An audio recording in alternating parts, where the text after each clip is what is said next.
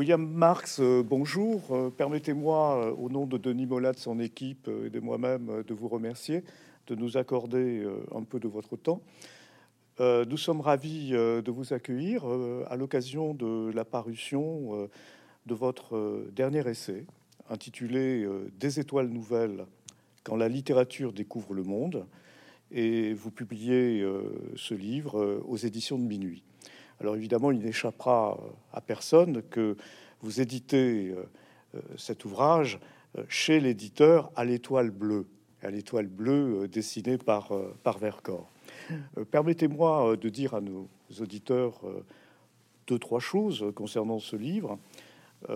L'an dernier, vous enseignez au Collège de France, et c'est à partir de votre enseignement, d'une riche documentation, euh, d'éléments d'information que vous avez recueillis auprès de vos auditeurs et de vos auditrices, que vous avez euh, réuni un ensemble euh, à partir d'un texte de José Maria de Heredia, un ensemble qui fait enquête. Et vous nous proposez une enquête littéraire à la fois sur le motif des étoiles, des constellations du ciel qui est au-dessus de nos têtes, tel qu'il apparaît euh, dans la littérature. Et en même temps, me semble-t-il, euh, cette enquête euh, concerne la place des formes, la place des motifs. J'ai conscience que motif résonne à la fois d'une manière picturale et littéraire. la place des formes et du motif dans l'interprétation que nous pouvons en faire. je crois avoir grosso modo résumé votre intention.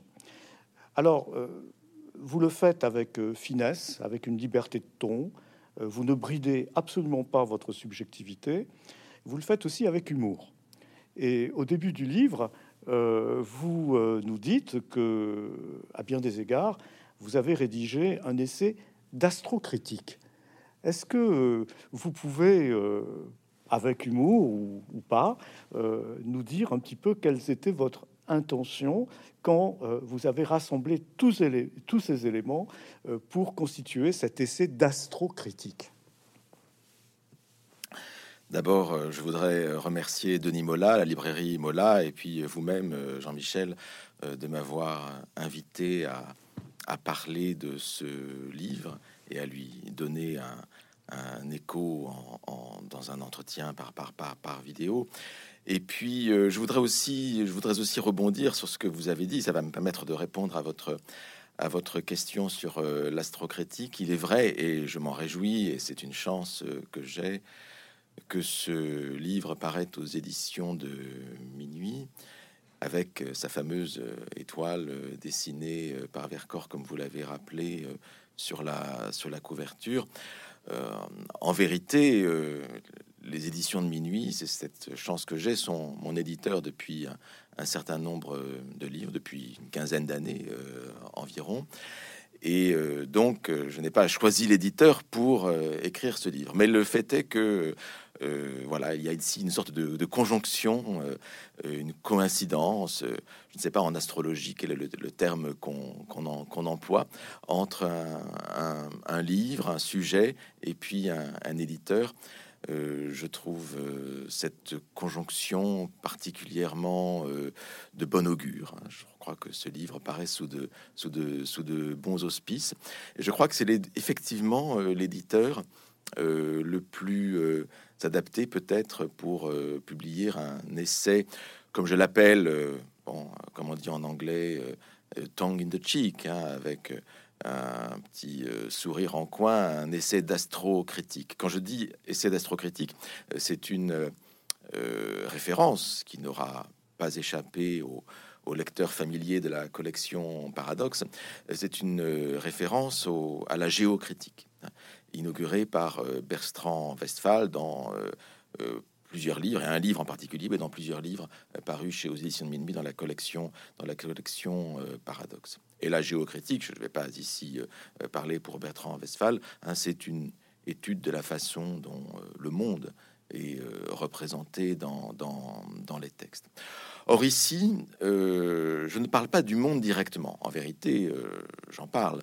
Mais ce qui m'a servi de point de départ, c'est, comme vous l'avez dit, un, poème, hein, le, sonnet les, Conquérants de José Maria de, de Heredia, qui euh, se termine par euh, l'apparition d'étoiles nouvelles. Nous aurons peut-être peut l'occasion d'y revenir. Et c'est à partir de cette image d'étoiles nouvelles qui surgissent du fond de la mer aux yeux des, conquérants qui sont embarqués pour conquérir l'Amérique. C'est à partir de cette image-là que euh, j'ai essayé de faire une sorte d'archéologie, archéologie d'une image de, l'étoile nouvelle, de repérer un, certain nombre, un grand nombre, je ne suis évidemment pas, pas exhaustif, un grand nombre d'occurrences de cette image des étoiles nouvelles dans la littérature, euh, parfois dans les représentations picturales, mais surtout dans la littérature au sens très très large, au sens très très large du, du terme.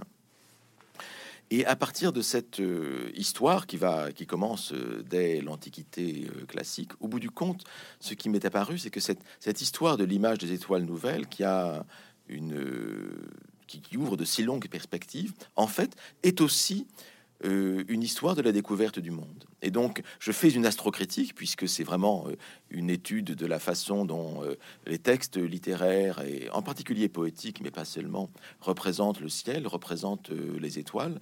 mais c'est, au bout du compte, à travers la découverte du ciel, c'est aussi une découverte, une découverte du monde qui se, qui se passe, à cause de, de phénomènes particuliers, à savoir que lorsqu'on change de, de, position sur la Terre, en fait, on change de ciel et donc on change d'étoile. Et donc l'astrocritique est aussi une part de la, de la, de la, de la géocritique. Et donc voilà, oui, c'est un, véritable essai d'astrocritique. J'inaugure euh, ce terme et cette nouvelle critique avec, euh, avec ce livre.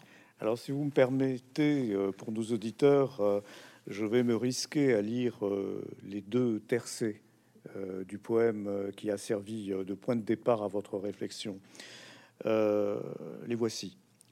Chaque soir, espérant des lendemains épiques, l'azur phosphorescent de la mer des tropiques enchantait leur sommeil d'un mirage doré. Ou penchés à l'avant des blanches caravelles, ils regardaient monter en un ciel ignoré du fond de l'océan des étoiles nouvelles. Alors ce poème qui a eu un succès et une postérité euh, considérable a été, euh, je l'ai appris en vous lisant, a été au cœur d'une polémique euh, à la mort du, euh, poète, parce que euh, notamment un critique qui officiait au temps a reçu une lettre d'un officier de marine qui connaissait le poème, qui admirait le poète, mais a contesté la vraisemblance du vers en disant que cela n'était pas possible, que c'était invraisemblable. Et il y a eu toute une polémique. Et vous euh, interprétez, vous, vous démêlez les chevaux de la polémique. Est-ce que vous pouvez nous en dire euh, un mot? Oui, euh, comme vous le, rappelez très, très justement, ce, ce, poème a été pendant de nombreuses décennies et encore jusqu'à maintenant, il me semble, l'un des plus célèbres de la langue et de la littérature, de la littérature française. Alors même que le reste de l'œuvre de José Maria de Heredia est en grande partie tombé dans, l'oubli. Et euh, en travaillant sur ce, sur ce poème euh, tout à fait frappant, avec cette image tout de même euh, saisissante, je dirais sidérante et sidérale, hein, qui, le, qui, le, qui, le, qui le termine, eh bien, j'ai découvert euh, cette polémique euh, qui a eu lieu dans le journal Le Temps, l'un des plus grands journaux de l'époque, en 1905, à la mort donc de José Maria de Heredia, quand euh, le critique du Temps, Gaston Deschamps, a cité, comme il se doit, le poème le plus, célèbre, le plus célèbre du, poète. Il a rappelé ces tercets hein, que vous venez de lire.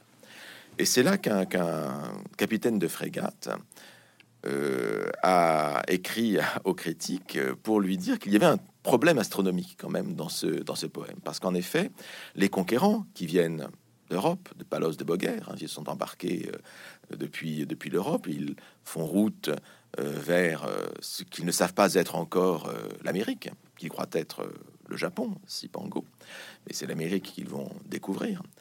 Euh, donc ils font route euh, vers l'ouest. Ils sont penchés à l'avant des blanches caravelles, comme le dit de manière très explicite euh, le poème. Et ils voient monter hein, du fond de l'océan, donc de l'horizon, hein, des étoiles nouvelles, des étoiles qu'il n'avait qu'il n'avait jamais vues. Et le capitaine de frégate dit, apparemment de manière fort juste, enfin ça correspond à son expérience, que en fait les étoiles, on ne peut pas les voir monter à l'ouest.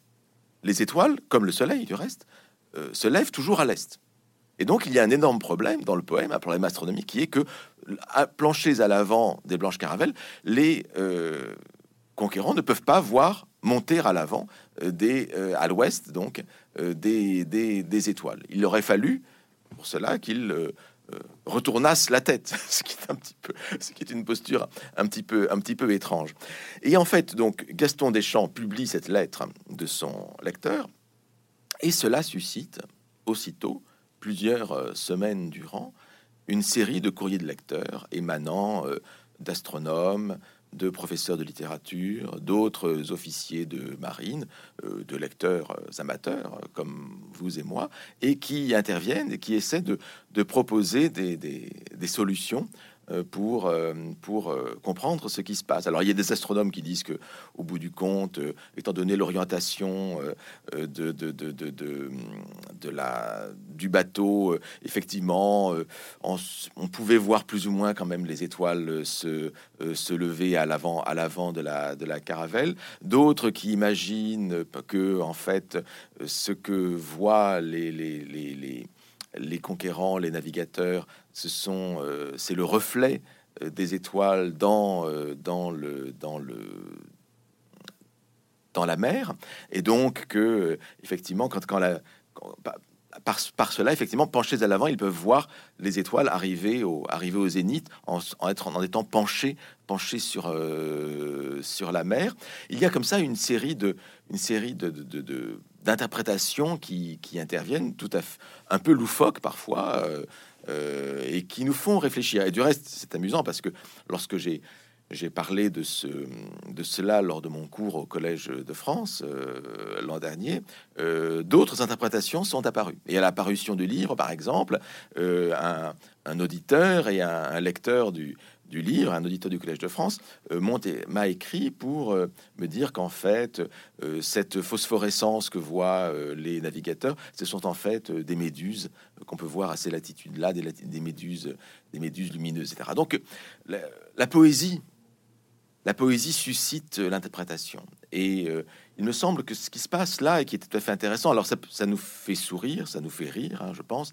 Et Gaston Deschamps s'amuse hein, de cette polémique mmh. qu'il met en scène de manière euh, tout à fait virtuose, il faut le dire. Et donc, euh, je veux lui rendre hommage parce que je, ne fais là que, que voilà que, reproduire euh, des textes que Gaston Deschamps, avec beaucoup d'intelligence, a, mis en scène et donc lui aussi avec beaucoup d'ironie. Hein. il ne prend pas tout à fait au sérieux la, la polémique parce que lui aussi est bien conscient qu'il y a qu'il y a un, côté un petit peu accessoire et, presque à côté de la plaque dans cette polémique. Parce qu'au bout du compte, est-ce que la poésie a pour tâche de représenter la réalité de manière, euh, de manière réaliste? C'est une question hein, que l'on peut se poser. Et on peut se dire que le capitaine de frégate avait sans doute euh, tort de vouloir interpréter de manière euh, réaliste le, le poème.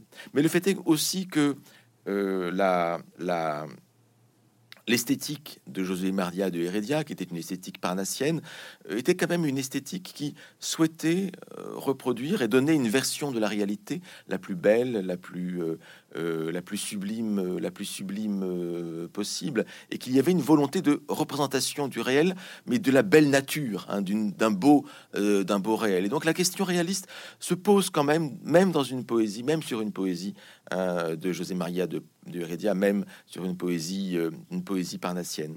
Je crois que ce, que dit cette, cette polémique et ce que j'essayais de, dire à travers le, livre, c'est qu'au bout du compte, la question de la représentation du réel, euh, elle se pose toujours, euh, même à travers une poésie, poésie parnassienne ou même poésie surréaliste. Il y a toujours du réel derrière, les poèmes, parce que les poètes ne sont pas, euh, malgré ce que certains peut-être ont, on, pu dire, les poètes ne sont pas des gens qui sont perdus dans un univers de langage totalement, totalement coupé du monde. En vérité, les poètes parlent, parlent du monde. Et même quand Paul Olivar dit que la Terre est bleue comme une orange. Au bout du compte, il faut savoir ce que une orange n'est pas bleue pour comprendre qu'il y a là quelque chose qui se passe dans le poème. Et donc, même dans un vers aussi fantasque que celui-là, eh bien, il est question du monde et il est question d'un rapport, rapport au monde. Et donc, la question du, du monde se pose même dans un poème d'esthétique pure comme celui de Heredia. Et, et, je crois que il est important par là de montrer ce lien qui existe entre la poésie et le monde. Et cette polémique le montre, le montre de manière tout à fait éclatante et, et assez comique, il, il, faut le dire.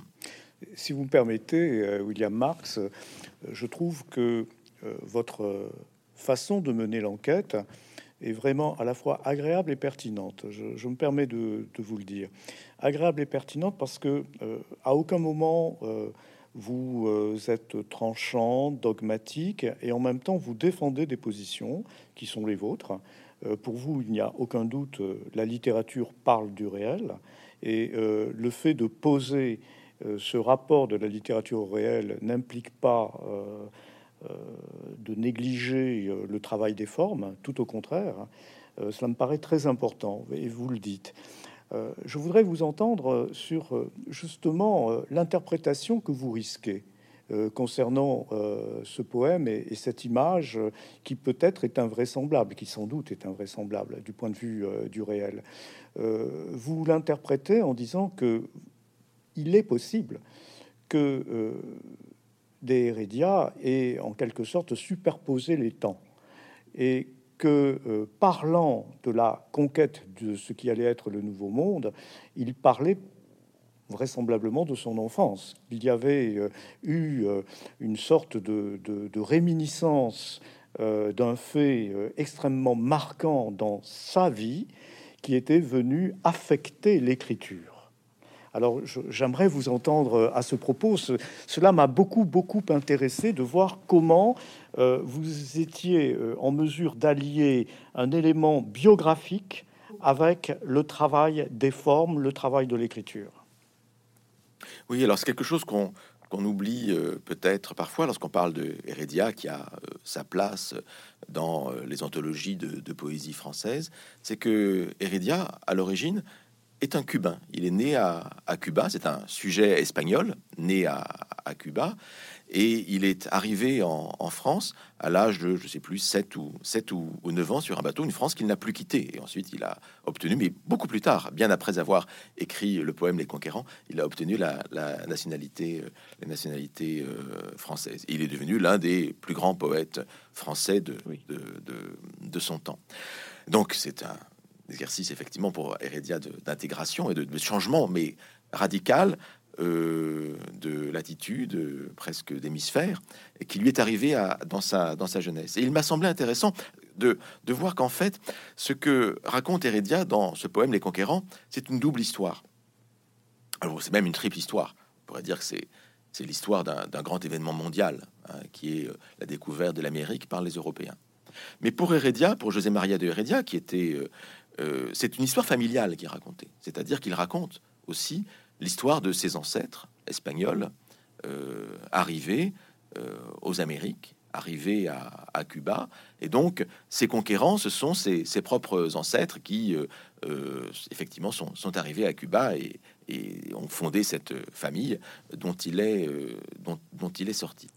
Mais il y a une troisième histoire qui se raconte là aussi, c'est une histoire personnelle, une histoire intime. C'est l'histoire d'un déplacement, c'est l'histoire d'une d'une migration hein, qu'il a euh, dû faire en raison du, du mariage de, de, sa mère, du second mariage de, de sa mère, où euh, à l'âge, donc voilà, avant l'âge de 10 ans, il a pris un bateau depuis Cuba et avec sa mère, il s'est embarqué pour l'Europe, il s'est embarqué pour la France. Et là, effectivement, effectivement, il est tout à fait possible que euh, on lui ait montré, euh, alors qu'ils étaient en, route vers l'Europe, on lui ait montré, les, marins, le, capitaine du bateau, et montré au petit euh, José Maria, lui ait montré ces étoiles effectivement neuves qu'il n'avait jamais vu parce qu'elle ne les voyait pas à Cuba, mais qui apparaissait là cette fois-ci penché à l'avant de, je ne sais pas si c'était une caravelle, enfin du, bateau qui l'amenait, euh, qui l'amenait en, Europe. Et là, ils étaient orientés vers l'est, et donc là, il pouvait voir effectivement, penché vers l'est, il pouvait voir des étoiles nouvelles monter de, l'horizon. Et donc, il est tout à fait possible que ce souvenir d'enfance euh, se soit superposé à euh, l'expérience, euh, cette expérience intime soit superposée à ce qui était arrivé à ses ancêtres, à cette grande expérience civilisationnelle qui a été celle de ces conquistadors hein, qui sont qui ont découvert qui ont découvert l'Amérique. Et donc voilà, il me semble que cette superposition des temps, je crois, elle est tout à fait typique de ce que la littérature et la poésie en particulier euh, peut rendre, peut rendre possible. Et euh, il m'a semblé intéressant de, montrer cette interprétation euh, à l'œuvre dans, dans, le texte.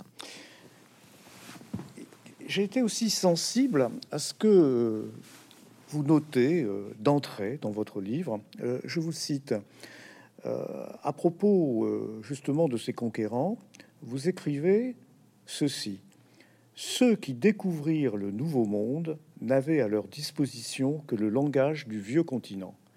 Et cela me paraît vraiment très très juste dans la mesure où, euh, notamment dans ce poème de Heredia, je, perçois, je lis, j'entends euh, l'entremêlement d'une vie psychique, celle du poète, enfant, que vous venez d'évoquer, avec en même temps la grande histoire. Euh, c'est ces Européens, ces marins, ces aventuriers, ces soudards qui euh, partent sur les flots, qui traversent l'Atlantique, euh, dans l'espoir d'y découvrir des Indes.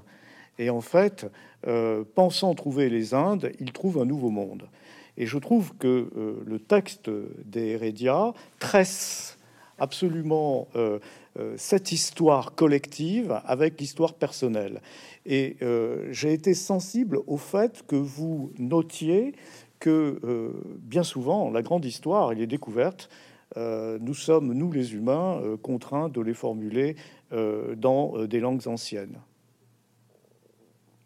Oui, oui, tout à fait. Non, et vous, faites très bien de, le dire que ce sonnet, 14 vers, en fait, il raconte un, un événement considérable, hein, considérable, une, une, entreprise mais qui est aussi une méprise, qui est aussi une erreur, et qui va aboutir à une catastrophe civilisationnelle hein, pour euh, euh, les, gens, les habitants, euh, les habitants des, Amériques, mais qui va donc bouleverser le monde. Et tout cela apparaît en, en 14 vers, hein, à savoir une entreprise cruelle, sanguinaire, conquérante, une mauvaise représentation du monde, et une représentation du monde qui est liée aussi à des, à des images euh, que qu'ont les, les, euh, les conquérants, qu'ont les navigateurs, qu'ont les souverains aussi qui les, qui les envoient, une représentation du monde avec euh, les Indes, Sipango qui serait là à, à, portée de main. Il suffirait d'aller d'aller vers l'ouest et rien ne va se passer comme prévu. Rien ne va se passer comme prévu. Et le langage est là pour dire dans le poème cette sorte de ce malentendu fondamentale, civilisationnelle, dont euh, les conquérants, les conquistadors euh, sont euh, la victime. Ils seront les victimes, leur, sort sera plus heureux sans doute que ceux qu'ils vont conquérir hein, et, coloniser. Mais néanmoins, il y a ici une sorte de, malentendu universel, de, catastrophe liée à une, à une méprise. Et le langage est, a cette capacité de s'adapter euh, à des réalités nouvelles. Et c'est un peu ce que dit ce, un peu ce que dit ce poème, et c'est un peu cette histoire que j'ai essayé de, de, faire. À savoir que ce qui m'a, ce que j'ai trouvé passionnant, fascinant dans cette recherche, dans cette enquête que j'ai faite, euh, c'est de voir que cette image des étoiles nouvelles, elle avait une histoire, et une histoire qui remonte à, à, l'Antiquité. Sauf que dans l'Antiquité, les, étoiles nouvelles n'étaient pas les étoiles de l'Amérique. C'était, euh, ça avait une autre signification, ça avait d'autres, beaucoup d'autres, beaucoup d'autres connotations, beaucoup d'autres, euh, beaucoup d'autres sens. Et euh, José Maria de Heredia, pourtant, utilise cette image des étoiles nouvelles pour désigner un autre monde, un nouveau monde hein, que ne connaissaient pas les poètes, les poètes de l'Antiquité. Et cette donc nous sommes toujours obligés d'utiliser le langage qui est à notre disposition les images qui sont à, notre disposition, les représentations du monde qui sont à notre disposition pour parler du nouveau, pour parler des, découvertes. Et c'est cela, au bout du compte, faire littérature, parler d'expériences nouvelles à partir d'un langage ancien. Et parfois, effectivement, trouver de nouvelles formes, inventer de nouvelles formes et inventer de nouvelles, de nouvelles, de nouvelles images. Mais au début, nous n'avons que euh, des mots anciens pour parler des choses nouvelles qui se présentent à nous. Et la littérature, c'est précisément consiste à, trouver ces formes nouvelles qui vont permettre de faire sortir du nouveau. Et c'est ce que fait au bout du compte le poème de Heredia, c'est-à-dire par un agencement quand même extrêmement virtuose euh, de son, de son poème, de son sonnet, donner une valeur nouvelle à cette image des étoiles euh, nouvelles qui va euh, marquer la littérature et la, poésie française, et ce qui va sans doute contribuer au, renom et à la célébrité de ce poème. Alors votre enquête, justement, euh, vous l'inscrivez dans l'histoire. Vous l'inscrivez dans l'histoire, euh, vous prenez le temps d'examiner la situation, je dirais, à la fois langagière, mais aussi peut-être fantasmatique et en tout cas idéologique euh, de l'Antiquité. Vous, vous, commentez Virgile, Lucain, euh, Horace, et vous partez euh, de l'Antiquité jusqu'à Tintin et Milou, l'île mystérieuse. vous évoquez Noir Désir. vous, et chemin faisant, vous rencontrez Keats. Et peut-être même que vous vous livrez à une expérience de pensée avec Shakespeare et son Hamlet.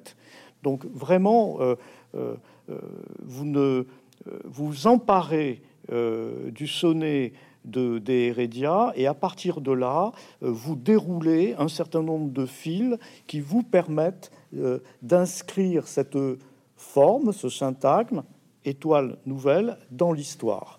Et vous montrez bien que l'image est là, mais au fil des siècles, sous la plume de tel ou tel, elle est investie de significations différentes.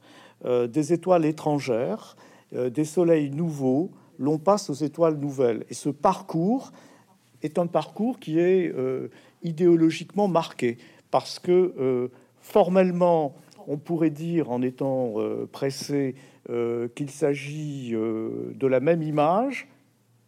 En apparence, c'est la même image. Elle ne revêt pas la même signification.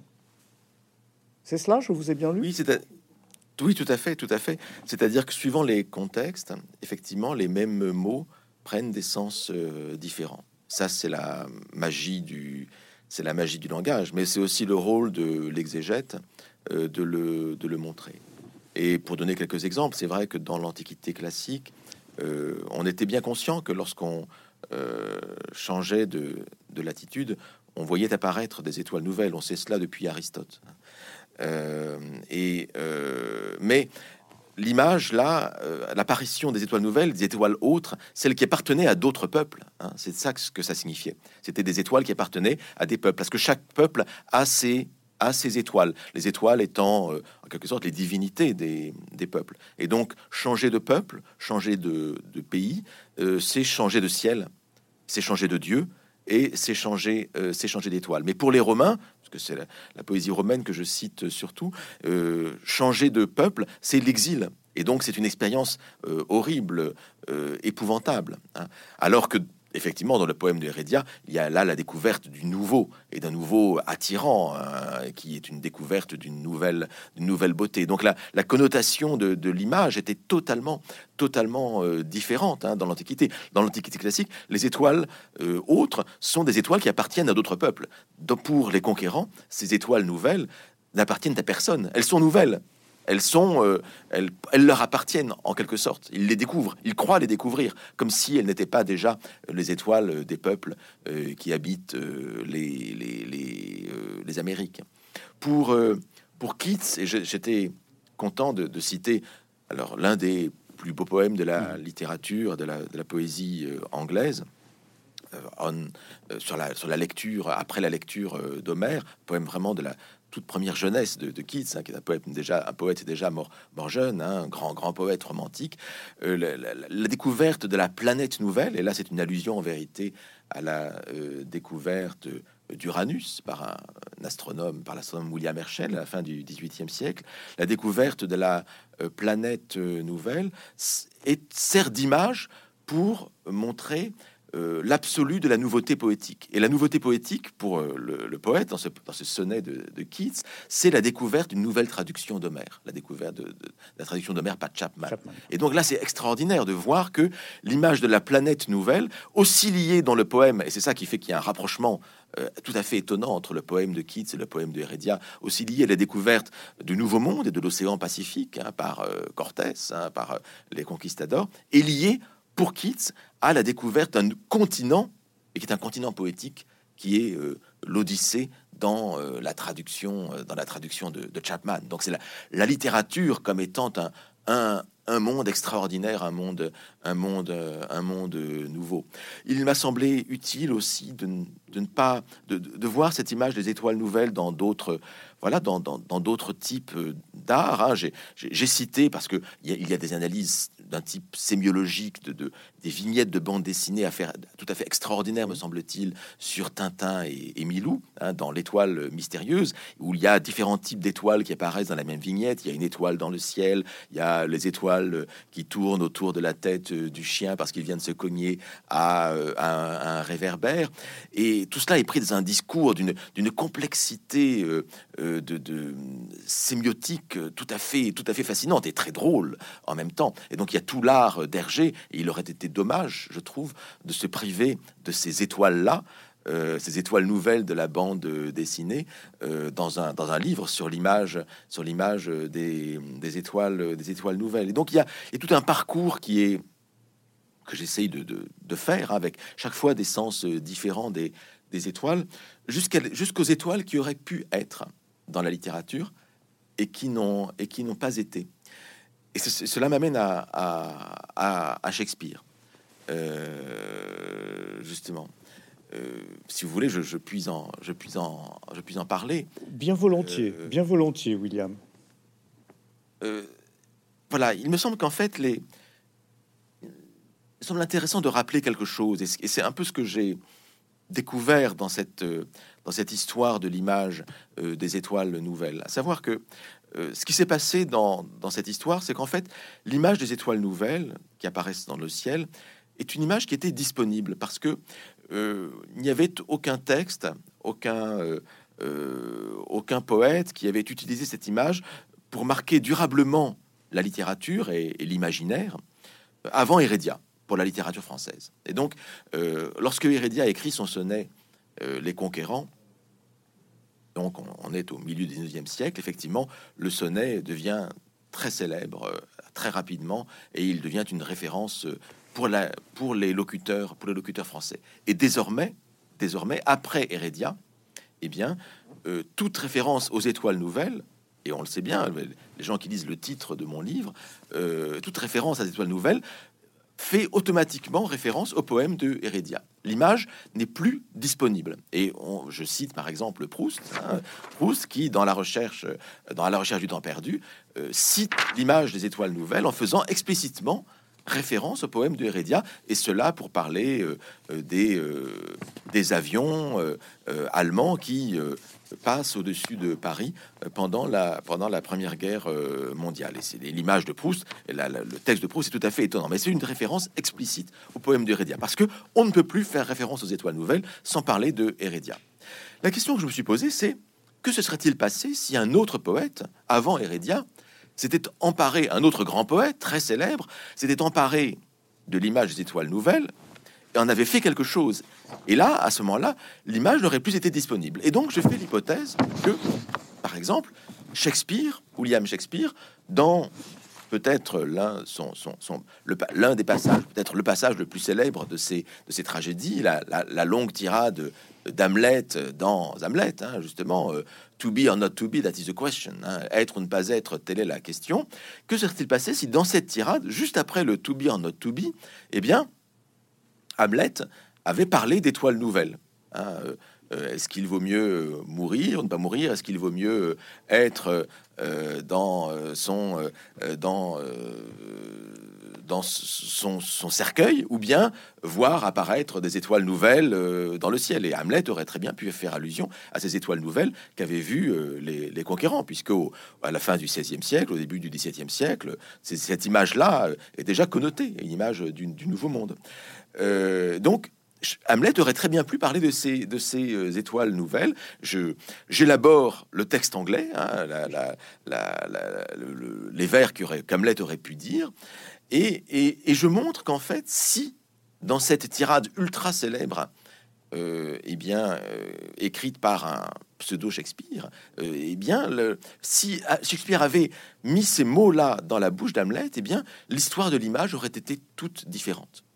Elle aurait été toute différente parce qu'elle aurait été marquée par l'environnement d'Hamlet, par l'environnement de cette tirade. Elle aurait été marquée par la mélancolie, par une, une sorte de désir de, suicide, et donc serait euh, par un désir de mort.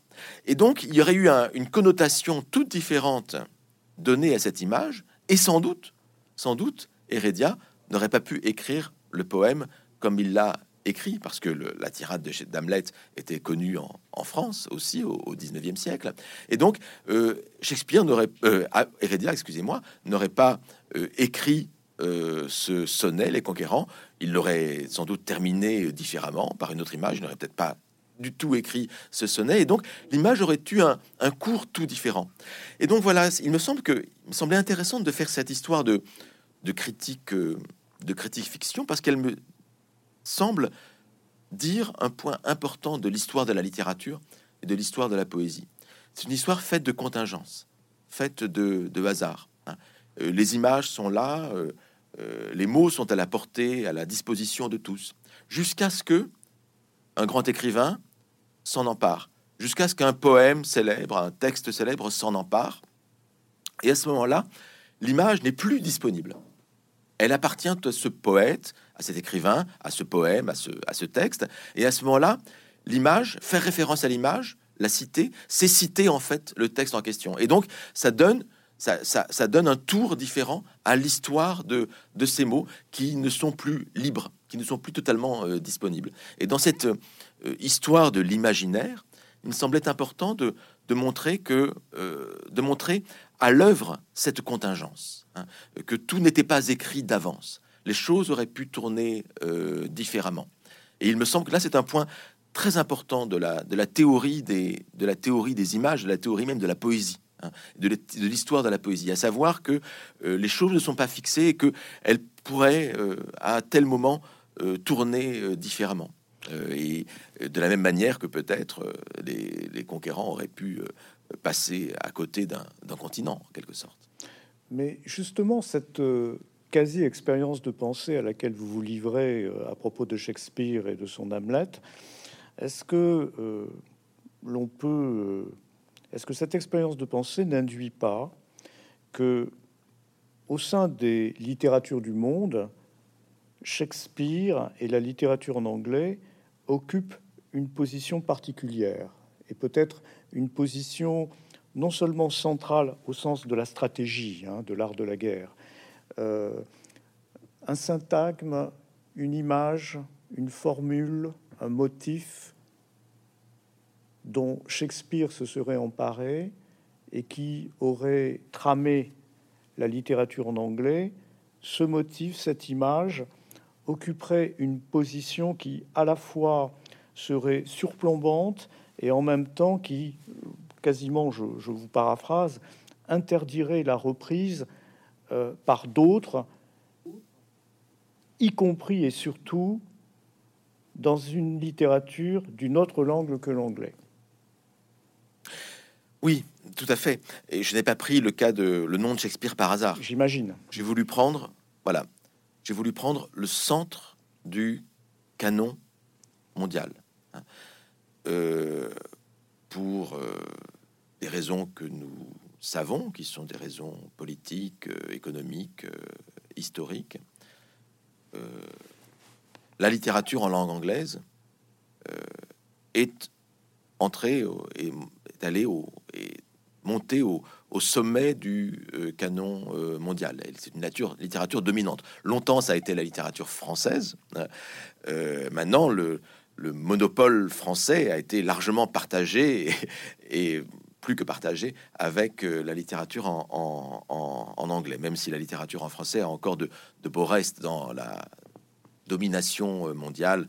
Je me réfère ici au livre de Pascal Casanova, La République euh, mondiale des, lettres. Mais néanmoins, la littérature en anglais est au centre du canon mondial, et au centre de la littérature en anglais, il y a Shakespeare.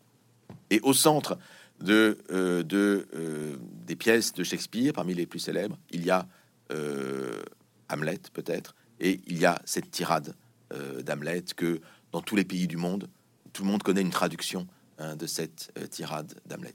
Et donc ce n'est pas par hasard que j'ai choisi de mettre cette occurrence fictive des étoiles nouvelles euh, dans cette tirade-là, parce que il me semble que là, il est, certain que si Shakespeare avait placé ces étoiles nouvelles là, effectivement, à ce moment-là, non seulement dans la littérature anglaise, mais dans toute la littérature du monde, en particulier dans les littératures européennes, euh, effectivement, l'image n'aurait plus été disponible. Nous n'aurions plus faire référence aux étoiles nouvelles, ça aurait été, euh, nous aurions été dépossédés de cette image en quelque sorte. Elle aurait appartenu à, Shakespeare et à, et à Hamlet. Et, mais le fait est que ça ne s'est pas passé comme ça. Parce que Shakespeare n'a pas parlé d'étoiles nouvelles. J'ai fait la recherche, hein, je vous rassure tout de suite. Il n'y a pas cette, image-là n'existe pas dans le corpus, euh, dans le corpus shakespearien. Il y a des images proches, mais pas exactement, pas exactement celle-là. En revanche, ça s'est passé pour la littérature française. Ça s'est passé pour Heredia. Et donc, il y a effectivement un monopole de l'image dans la littérature en français, lié à euh, le fait que cette, euh, ce poème, ce sonnet de Heredia, euh, est dans toutes les anthologies et qu'il est encore très, très connu. Mais en revanche, l'image, dans les autres littératures, l'image des étoiles nouvelles, elle est encore disponible parce que Heredia est à une place Enfin, ce, sonnet de Heredia a une place importante dans le canon français, mais il n'existe pas, il est inexistant dans le canon mondial. Et donc, euh, il n'est pas impossible qu'un jour, un poète, un, écrivain dans une autre littérature, euh, en anglais en particulier, étant donné la position dominante de cette littérature, eh bien, utilise cette image. Et à ce moment-là, si, le texte devient célèbre, si l'écrivain lui-même est célèbre, il faut beaucoup de conditions, hein, bien sûr. À ce moment-là, l'image ne sera plus disponible dans les corpus en anglais et peut-être aussi dans le corpus, dans le corpus, dans le corpus mondial. Je crois que c'est ce, type de, réflexion, euh, ce n'est pas, comment dire, ce n'est pas une pochade.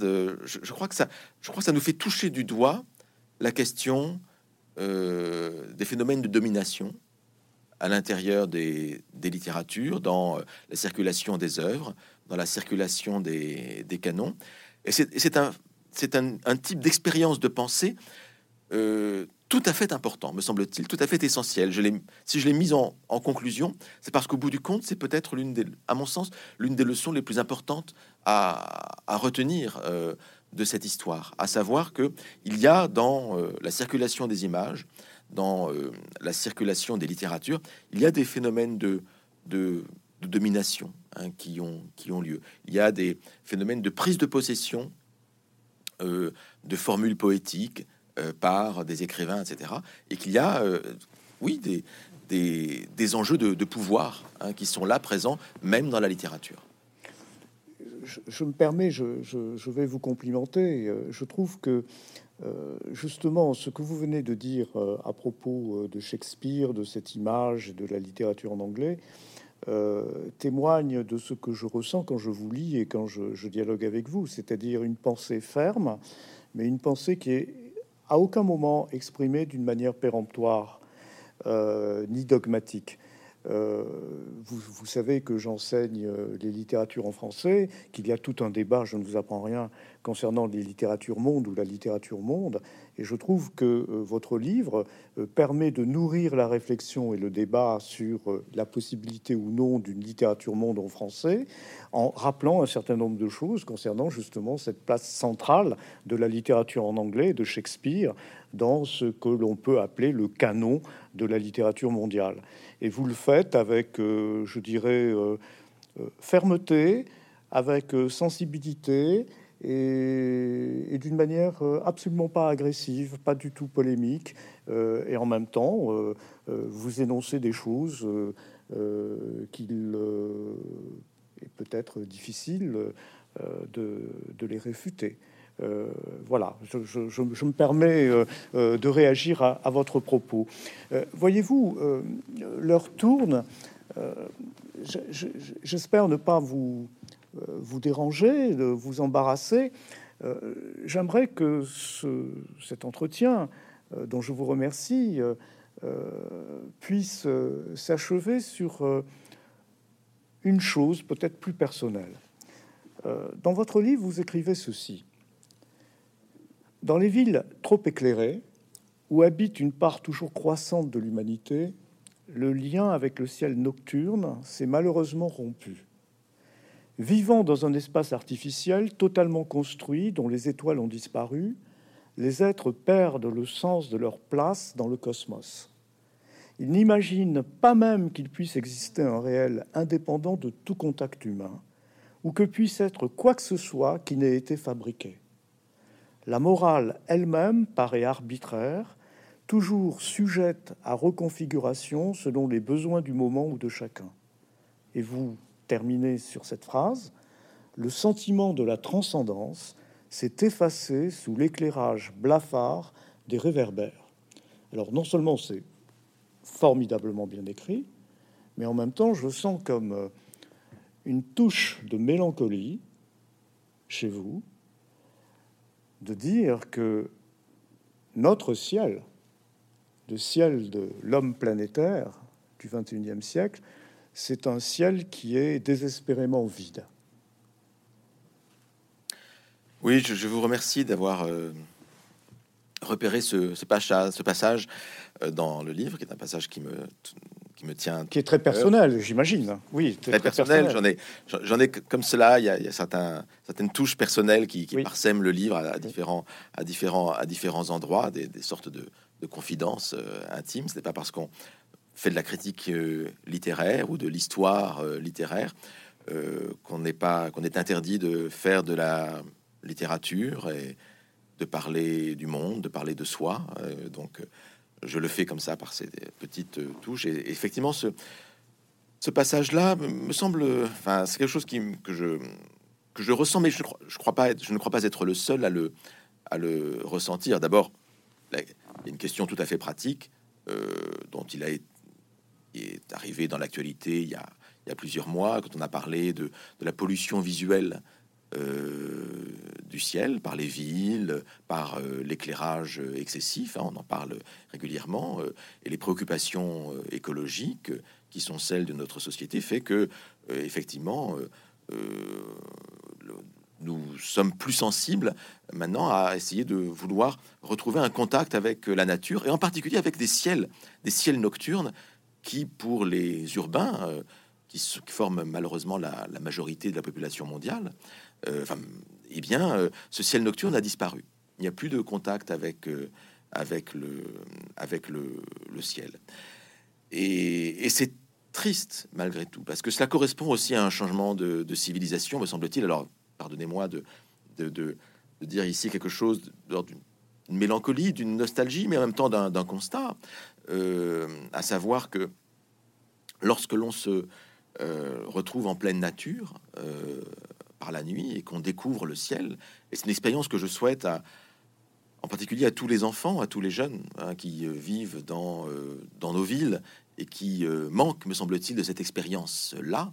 Eh bien, lorsqu'on découvre le ciel nocturne, la, voûte étoilée au-dessus de soi, il y a là une expérience de l'infini, une expérience de la petitesse de soi, une expérience du décentrement que l'être humain peut, peut faire et qui permet de rabattre un peu notre caquet, si je puis dire, en tant que tant qu'êtres humains qui avons parfois un sentiment de toute puissance. Alors il est vrai que depuis euh, la pandémie que nous connaissons euh, s'est abattue sur l'humanité euh, depuis une année environ, notre caquet a été largement rabattu. mais je pense qu'il est, je crois que notre orgueil, notre prétention, ne serait-ce que dans le triomphe par les vaccins hein, qui nous permettent de surmonter, je l'espère, cette, cette maladie, sont toujours près de sont toujours près de, renaître. Et, je pense que se remettre à sa place, éviter l'ubris hein, dont parlaient les Grecs, hein, se remettre, éviter ce sentiment de la cette, cette démesure humaine, c'est une préoccupation euh, très partagé par beaucoup de nos concitoyens, par beaucoup de, nos frères humains, hein, euh, à savoir que effectivement, il faut la, les préoccupations euh, sur l'environnement et sur l'univers sont quand même sont quand même tout à fait tout à fait tout à fait centrales. Et donc réfléchir sur les étoiles, c'est aussi réfléchir sur notre rapport au, monde. pour je suis pas certain que des, des, enfants, des, jeunes en particulier, hein, ou même des adultes hein, qui ont grandi tout le temps dans les villes, sachent encore ce que sont des étoiles, ce que c'est la, la, multiplicité des, étoiles dans le, dans, dans, le ciel. Et tout cela, évidemment, euh, est assez symbolique aussi d'un autre rapport euh, à la société, à la transcendance de manière générale, et à la morale aussi. Hein. Je cite Kant, et le, texte de Kant, euh, à la fin de la critique de la critique est, particulièrement frappant. Hein. Le ciel étoilé au-dedans de moi, la, loi morale en moi, le ciel étoilé au-dessus de moi. Il y a l'idée d'une transcendance pour Kant, quelque chose qui échappe qui échappe à, l'être à l'être humain, qui est d'abord le ciel, mais qui est aussi une loi une loi morale hein, que l'on peut découvrir par la par la raison. Le fait est que nous sommes dans un tout autre univers, dans un tout autre espace. On peut s'en réjouir, on peut le regretter. moi, je le constate. Hein. Je pense que le fait d'être, de pouvoir construire sa morale est une chose euh, importante à bien des égards. En même temps, peut-être quelque chose se perd. Euh, voilà, je, je veux pas. Vous dites que je ne suis pas péremptoire, je ne suis pas ferme. Je crois qu'il y a j'ai dit que vous étiez ferme. Vous aviez une pensée ferme. Voilà. Vous avez une pensée, ferme. ferme. Voilà. Mais mais je ne veux pas avoir une pensée non plus euh, qui soit de la pure nostalgie. Je constate effectivement que coïncide avec cette disparition du ciel nocturne dans nos villes, euh, coïncide euh, aussi une disparition de la transcendance, pour le meilleur comme pour le pire. Voilà. Et cette coïncidence m'interroge. Et donc, je, ne peux que le noter je ne peux que le noter. Et je crois qu'au moins nous pourrions récupérer un peu de ciel nocturne, ce serait déjà pas mal.